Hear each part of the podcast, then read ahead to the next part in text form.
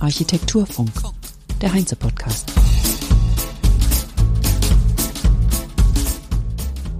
Herzlich willkommen am 16.12.2021 zur 43. Architekturfunk-Episode. Hier gibt es ja wöchentlich Beiträge über relevante Architekturthemen, die aus Veranstaltungen von Heinze kommen und die ich hier zusammenfasse. Ich bin Kerstin Kuhnekatz, Architekturjournalistin und Moderatorin und heute geht es weiter mit den alpinen Ansichten. Einer Veranstaltung des Südtiroler IDM in Kooperation mit Baunetz und Heinze. Zu Gast waren bedeutende und international erfolgreiche Architektinnen und Architekten aus Südtirol sowie Herstellerinnen und Handwerker, die für ihre an Perfektion grenzende Arbeit überregional bekannt sind. Wir haben die moderne Architektur Südtirols und ihren Bezug zur Tradition besprochen, haben über Weinarchitektur und Urlaubsarchitektur gesprochen und das Thema Hospitality beleuchtet. Sehr spannend, denn Südtirol hat als Besuchermagnet viel mit der Beherbergung Fremder zu tun. Im Jahr 2020 zum Beispiel wurden mehr als 21 20,5 Millionen Übernachtungen von Besuchern gezählt, bei einer Einwohnerinnenzahl von 530.000. Und das war pandemiebedingt schon ein Drittel weniger als vor Corona. Ich habe die Gespräche in Südtirol moderiert und zwar in Kotatsch, 30 Kilometer südlich von Bozen, in den Tiefen des Kellers der Weinkellerei Kotatsch neben hunderten schöner Weinfässer. Zu Gast waren insgesamt sechs Architekturbüros und sechs Firmen. Es waren da Juri Pobitzer von Monovolume Architecture Design, Christian Rottensteiner von Noah, Walter Angonese, Peter Pichler, Armin Pedewiller und Ulla Hell von Plasma Studio sowie die Firmen Vitralux, Weiko, Auroport, Sanica, Rossin und Zituri. Nachdem wir in den letzten beiden Episoden schon Monovolume und Noah sowie Vitralux und Rossin gehört haben, hören wir heute Walter Angonese und die Firma Weiko. Die Episode ist, glaube ich, etwas länger als die anderen. Das liegt natürlich daran, dass Walter Angonese ein Urgestein, sag ich mal, Südtirols ist und sehr viel über die Geschichte erzählt. Und das will ich natürlich hier niemandem vorenthalten. Also wir starten mit Walter Angonese und hören einiges über Kaltern am See, wo er gebürtig herkommt. Walter Angonese studierte Architektur am Instituto Universitario di Architettura di Venezia kurz IUAV in Venedig, unter anderem bei Aldo Rossi. Er arbeitete Anfang der 1990er Jahre im Landesdenkmalamt Südtirol in Bozen, war acht Jahre lang Gründungspartner der A5 Architekten in Bozen und hat 2002 sein eigenes Architekturbüro in Kaltern gegründet, wo er gebürtig auch herkommt. Seit 1997 ist er bereits in der Lehre und Forschung tätig. Erst als Lehrbeauftragter und Dozent, dann erst als Gast und seit 2011 als ordentlicher Professor und aktuell auch Dekan der Architekturakademie der Universität der italienischen Schweiz in Mendrisio. Bis 2019 war er außerdem Mitglied und zuletzt Vorstand des Gestaltungsbeirates der Stadt Salzburg und 2018 war er an der Architekturbiennale mit einer Installation in den Korderien vertreten. Akzente setzte Angonese vor allem durch folgende Werke.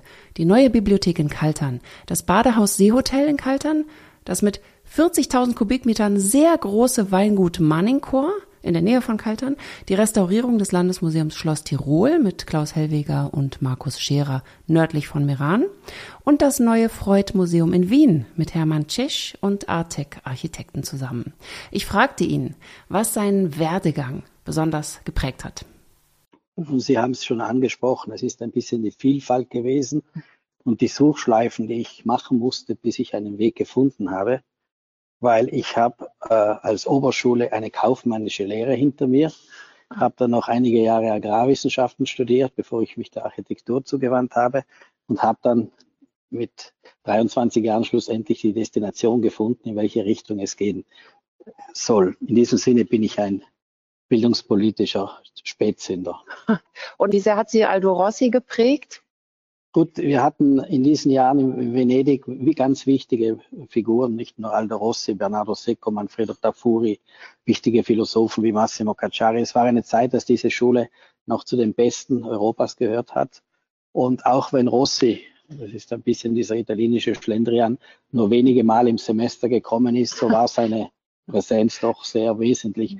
Äh, sie war aber wesentlich vor allem im Nachhinein betrachtet, weil man als junger Student äh, eigentlich den Rostsee nicht verstehen konnte. Man hat zwar Projekte mit ihm gemacht, aber man konnte ihn nicht verstehen. Und dieses, dieses Wissen, dieser persönliche Kontakt mit dieser wichtigen Figur der Architekturgeschichte des 20. Jahrhunderts ist, kommt natürlich zusehends, kam natürlich zusehends immer stärker in den Vordergrund. Es ist heute noch präsent. Also ich erinnere mich noch, er hat ein paar seiner Studenten, die er mochte, auch zum Essen eingeladen in Cortes Conta in Venedig und dann hat man getrunken, gegessen und ist dann wieder zurückgegangen. Es war einfach diese Reibung und dieses, dieses, diese Auseinandersetzung mit dieser bedeutenden Figur der Architektur. Dass er Aldo Rossi als Studierender nicht verstanden hat, ist doch irgendwie beruhigend. Erst im späteren Schaffen erlangt man Erkenntnis und äh, dann heißt es doch für StudentInnen, es ist okay, wenn du deine Dozentin, deinen Professor, deine Professorin nicht verstehst. Fürs Erste reicht es zu ahnen, was es dort zu entdecken gibt. Zur Zeit des Studiums lebte Walter Angonese noch in Kaltern am See. Das Dorf spielte eine wichtige Rolle in seinem Leben. Als Werkstudent pendelte er einmal wöchentlich nach Venedig. Er sagte, er sei immer gerne nach Kaltern zurückgekommen und das halte er bis heute so. Nach einer persönlichen Krise kam er vollends, also auch mit Büro nach Kaltern zurück und das wegweisende Projekt Weingut Manningchor ist in dieser Zeit entstanden oder aus dieser persönlichen Krise heraus, eine dreijährige Läuterung, wie er es selbst definiert hat. Seine Herangehensweise an die Architektur nennt er die Konstruktion der Idee. Was steckt dahinter? Die Konstruktion der Idee ist eine Methode, die ich mir seit mittlerweile 12, 13 Jahren persönlich der, im Umgang mit Architektur und in der Auseinandersetzung mit Architektur angeeignet habe, die darauf beruht, dass man eine Idee erst dann als eine Idee bezeichnen kann, wenn diese Idee durchdekliniert ist durch verschiedene Etappen. Ähm, der Rest ist, ähm, der Rest ist eigentlich mehr eine Intuition. Das heißt, ich, Sie fragen mich was, was würdest du machen? Und ich liefere das, was allgemein als eine Idee bezeichnet wird, liefere ich als, äh, äh, liefere ich Ihnen als eine Art Intuition.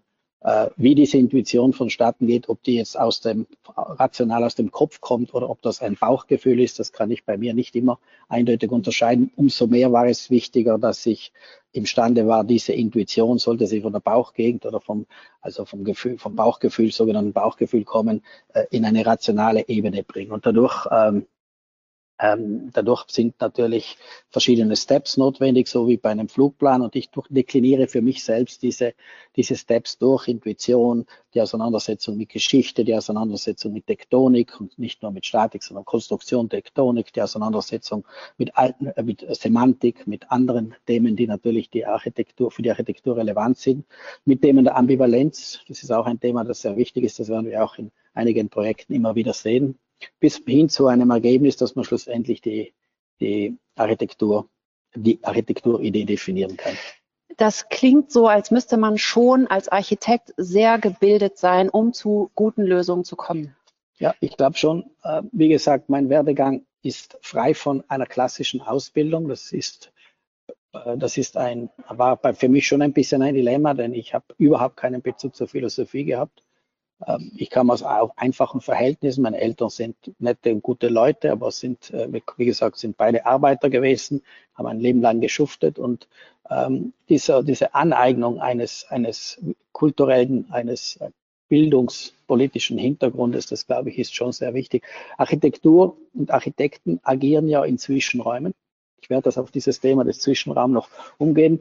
Ich sage immer, wir Architekten arbeiten äh, exzellent gut mit Halbwissen wir sind auch eigentlich eine, eine Kategorie, die durchaus auch prädestiniert ist, die Zukunft des Wissens zu moderieren und zu gestalten, weil wir mit, mit Halbwissen agieren.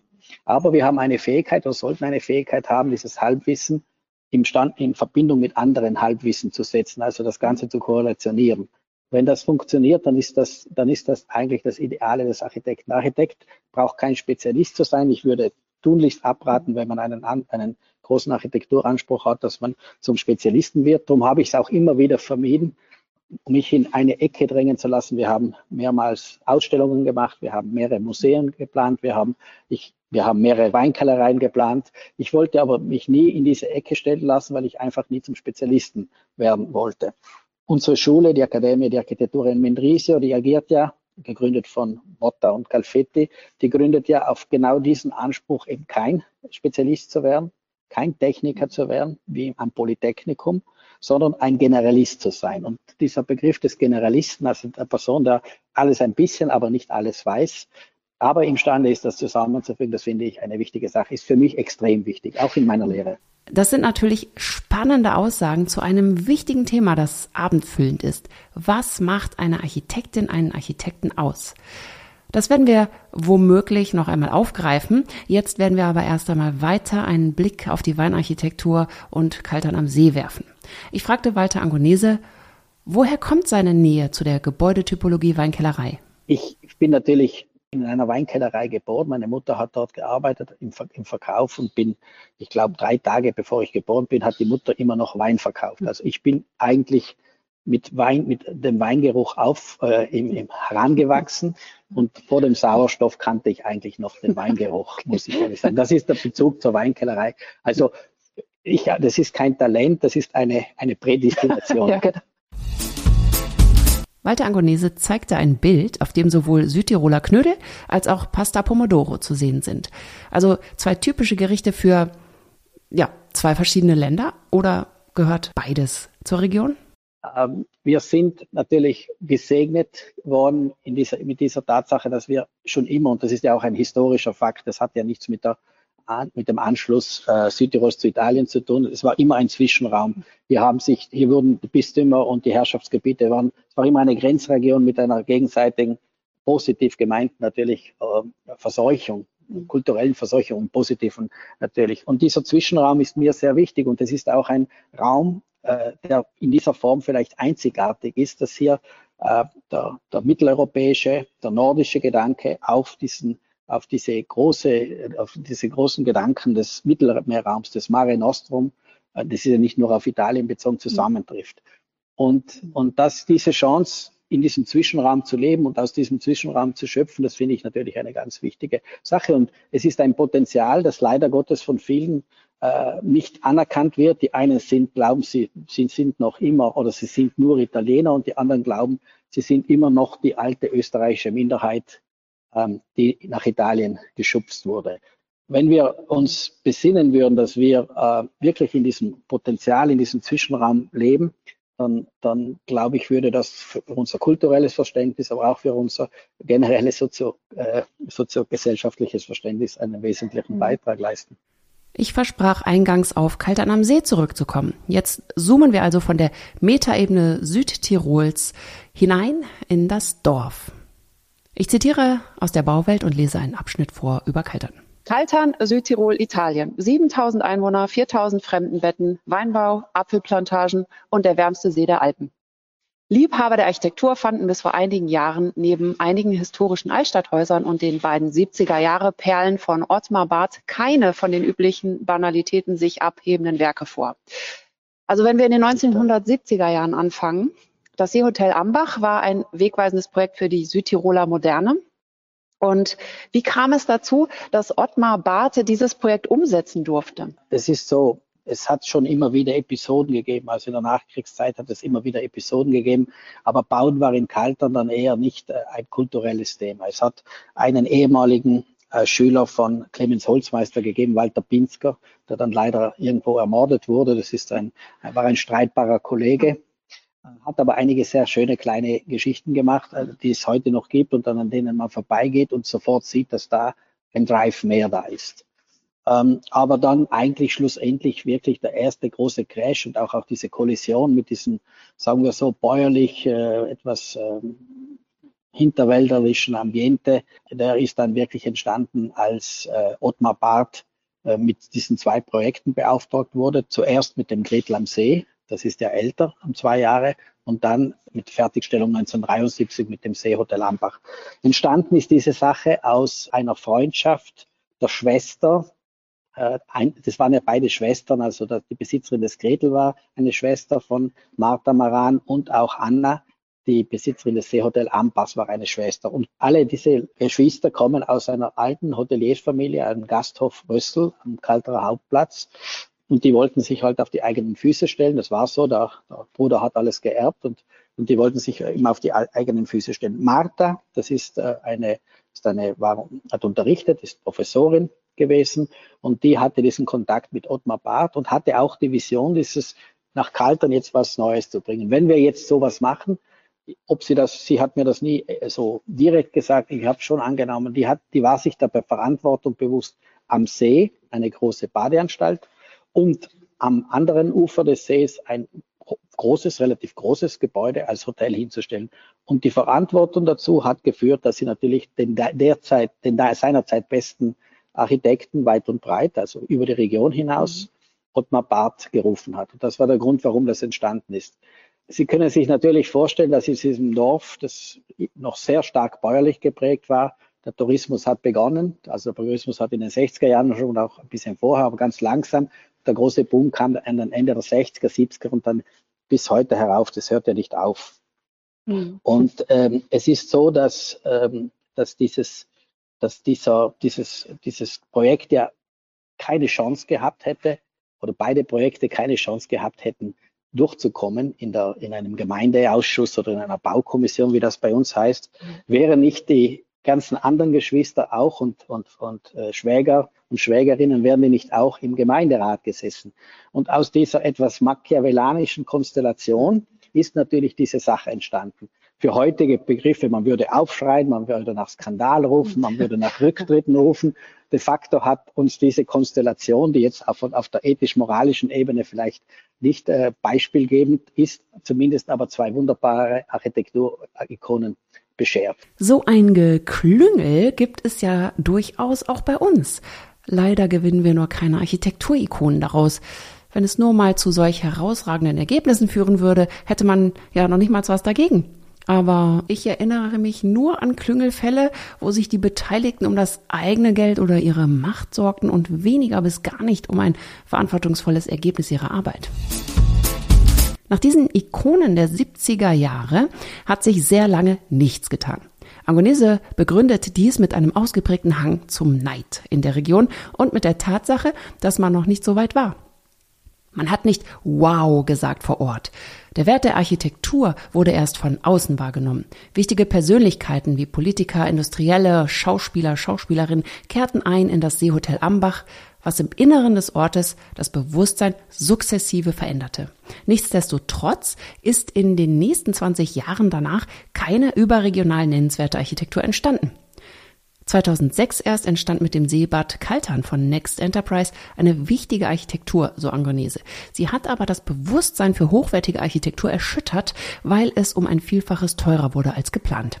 Seither wird mit größter Vorsicht oder angezogene Handbremse über ikonische Architektur entschieden. Das ist uns in Deutschland natürlich fremd. Erschütterung, nur weil ein Haus ein paar hundert Millionen Euro teurer wird und Konsequenzen zu ziehen, wenn Preise explodieren, da sind wir eigentlich auch noch nicht drauf gekommen, zurückzukaltern. Nichtsdestotrotz haben glückliche Fügungen dazu geführt, dass neue Ikonen entstehen konnten.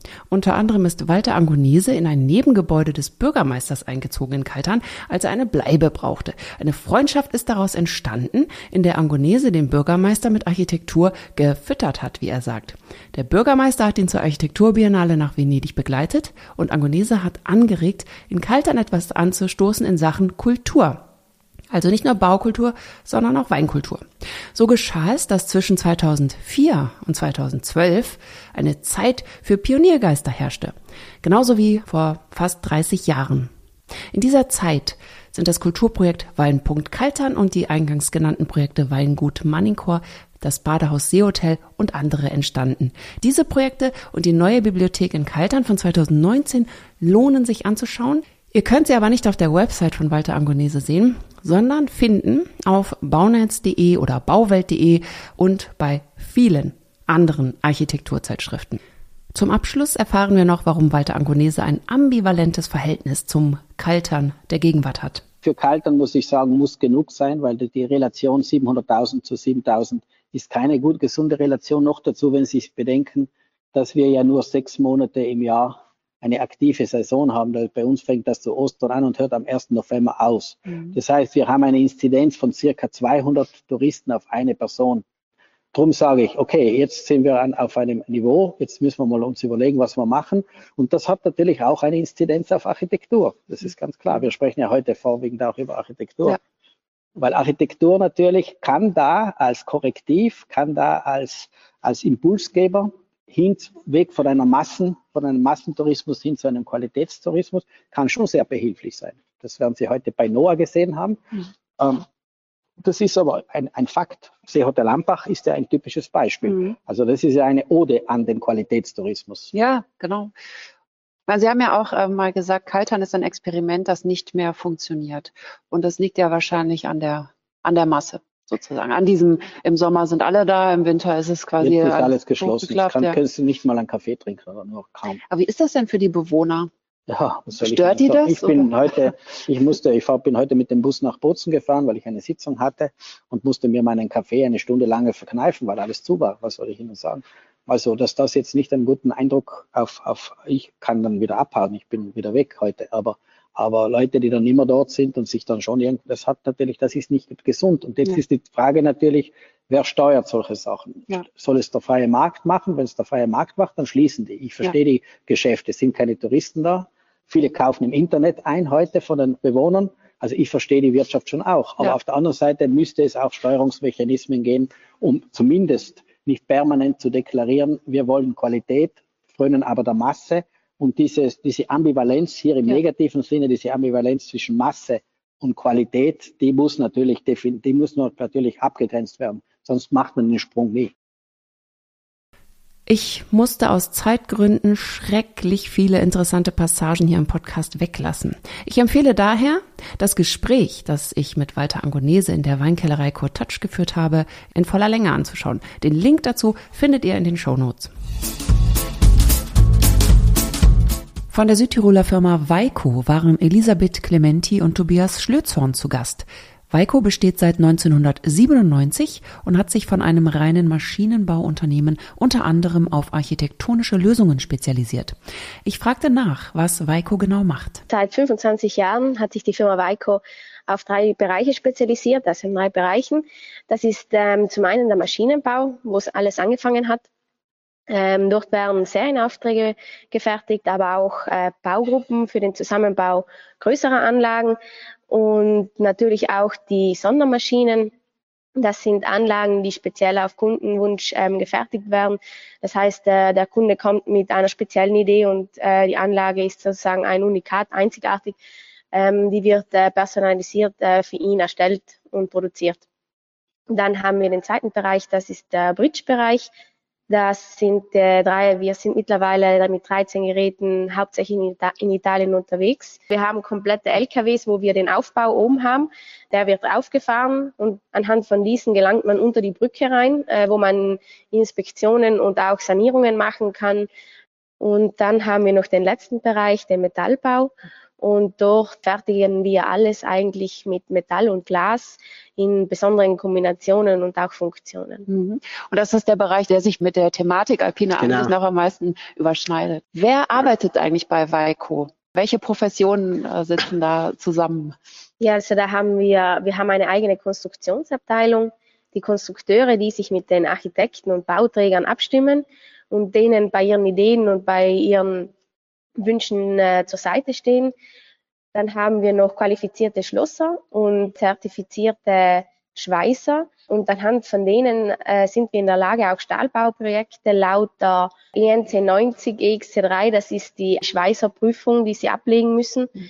damit wir gewisse Projekte verwirklichen können und äh, auch verschiedenes Material bearbeiten können und anhand von diesen können wir sozusagen solche Sachen machen. Elisabeth Clementi hat außerdem gesagt, dass Weiko acht Auszubildende hat, die auch noch begeistert sind ich dachte, das gibt es gar nicht mehr. Aber doch, in Südtirol gab es wohl auch eine Zeit, wie wir es ja hier in Deutschland jetzt auch haben, in der es schwieriger war, Nachwuchs zu bekommen für die Ausbildung. Aber mittlerweile steigt das Interesse am Handwerk beim Nachwuchs wieder, in Südtirol zumindest.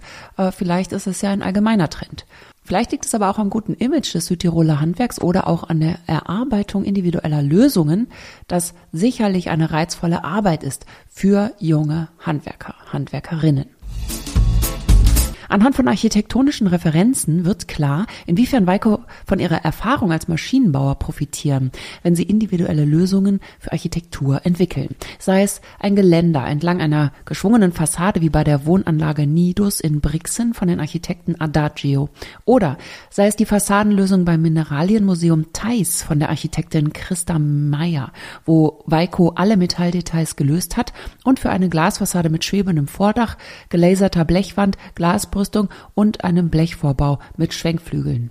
Oder sei es eine, ich nenne es mal, Schiebefassade der besonderen Art, nämlich nicht horizontal, sondern vertikal, wie beim Café Kastelruth, dessen Glasmetallfassadenelement im Erdboden versinken und, perfekt bündig abschließend mit dem Bodenbelag, komplett verschwinden kann.